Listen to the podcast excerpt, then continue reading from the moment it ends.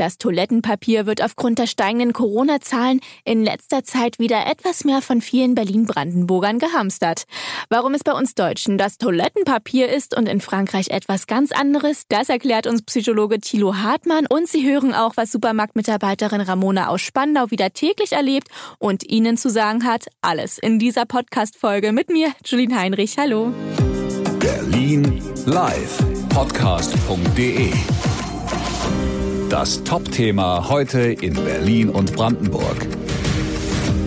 Ja, die heiß begehrten Rollen stehen ja in vielen Märkten noch nicht mal mehr im Regal, sondern schon wieder auf Paletten, weil eben wieder mehr verkauft wird. Merkt auch Kassiererin Ramona aus Spandau, mit der wir uns heute Vormittag unterhalten haben. Bei mir jetzt auf Arbeit, da haben wir vereinzelt Kunden, die wirklich gleich drei, vier Pakete kaufen möchten, wo wir gleich darauf hinweisen, ey Leute, es ist absolut nicht nötig und es ist auch nicht so wirklich erlaubt. Wir wollen halt jedem die Möglichkeit bieten, sein Toilettenpapier der Wahl halt zu ergattern. Und zwar war, wenn die Leute wieder so sehr hamstern, äh, Klopapier kaufen wie die Bekloppten. Es ist halt nicht nötig, aber wenn es halt der Fall wieder sein sollte, dann klar sind die Regale leer, weil unsere Zentrallager sind auch irgendwann leer und dann müssen wir erstmal auf die Lieferung vom Hersteller warten. Leute, entspannt euch, ihr kriegt immer euer Klopapier. Ihr habt ihr eure Lieferzeiten für Toilettenpapier, ja, ne? Ja, wir haben jede Woche unsere ganz normalen Lieferzeiten äh, wenn nicht sogar zweimal die Woche oder dreimal, also kommt halt drauf an. Aber es kommt definitiv Klopapier. Also es kann eigentlich nie aus sein, es sei denn, die Leute, die haben es dann wieder. Und vor allen Dingen, das ist ja auch so, dass dann die Leute, zum Beispiel die älteren Herrschaften, äh, gar nichts mehr abbekommen, ne? Zum Teil. Wenn ihr nicht ja. so nett wärt und das hinterlegen würdet oder so. In meiner Filiale genau. Wir machen das so, dass wir dann gewissen Teil der Lieferung im Lager behalten und wirklich nur die älteren Leute, die dann auch nicht fragen, oder auch andere Kunden, die jetzt wirklich nachmittags erst von Arbeit kommen, ey, ich brauche Klopapier, ich trinke nirgendwo welches, den geben wir das halt auch raus, ne?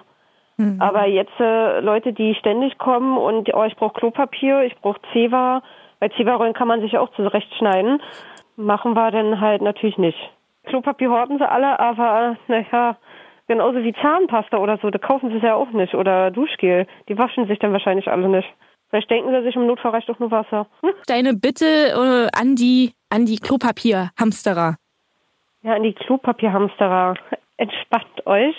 Es kann wirklich nicht sein, dass die Läden komplett schließen. Ihr könnt immer einkaufen auch wenn jetzt äh, TK Maxx und äh, die ganzen anderen Geschäfte alle zu haben, wie wir schon mal hatten, Netto, Real, Kaufland und Co., wir haben alle geöffnet. Ihr könnt immer einkaufen, ihr kriegt immer euer Klopapier, wenn ihr normal einkaufen würdet. Wenn alle hamstern, was ja logisch ist, die Massen, die dann die Einkaufsläden stürmen, dann ist es irgendwann leer. Bitte kauft einfach nur normal ein.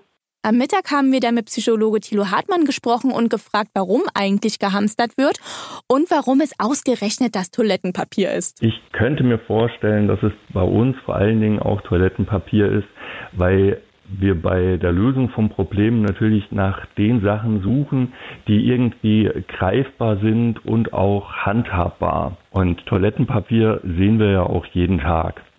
Das heißt, es ist in unserem Gedächtnis, in unserem ähm, Problembewusstsein verfügbar. Und es gibt natürlich in unserer Generation nicht viel Referenzerfahrung dafür, was eine Krise ausmacht, was gute Lösungen in so einer Krise sind. Das heißt, wir können, oder zumindest in der ersten Corona-Welle konnten wir da auf wenig Erfahrung zurückgreifen, mussten quasi improvisieren, überlegen, was stehen uns an Informationen zur Verfügung. Und die Menschen, die in der DDR aufgewachsen sind, die kannten das Problem ähm, Toilettenpapier ja tatsächlich. Und vielleicht ist das auch eine Referenz gewesen, dass das im Gedächtnis präsenter war. Allerdings sieht zum Beispiel in Frankreich wieder ganz anders aus. Äh, was steht denn dort auf der Liste an Dingen, die man unbedingt horten sollte? In Frankreich tatsächlich Rotwein und Kondome. Und das ist ja schon mal eine interessante Aussage. Ähm, was vielleicht so das Kollektiv annimmt, äh, dass da am meisten gebraucht wird. Ja, das lasse ich an der Stelle einfach mal so stehen. Wünsche Ihnen einen schönen Start in die Woche und das war's heute mit der Podcast-Folge mit mir, Julien Heinrich. Falls Ihnen die Folge gefallen hat, können Sie diese gerne abonnieren auf Ihrer Lieblingspodcast-Plattform, aber natürlich finden Sie auch alle Folgen zum Nachhören auf berlinerpodcast.de. Hören, was passiert. Berlinlivepodcast.de. Das war das Top-Thema heute in Berlin und Brandenburg.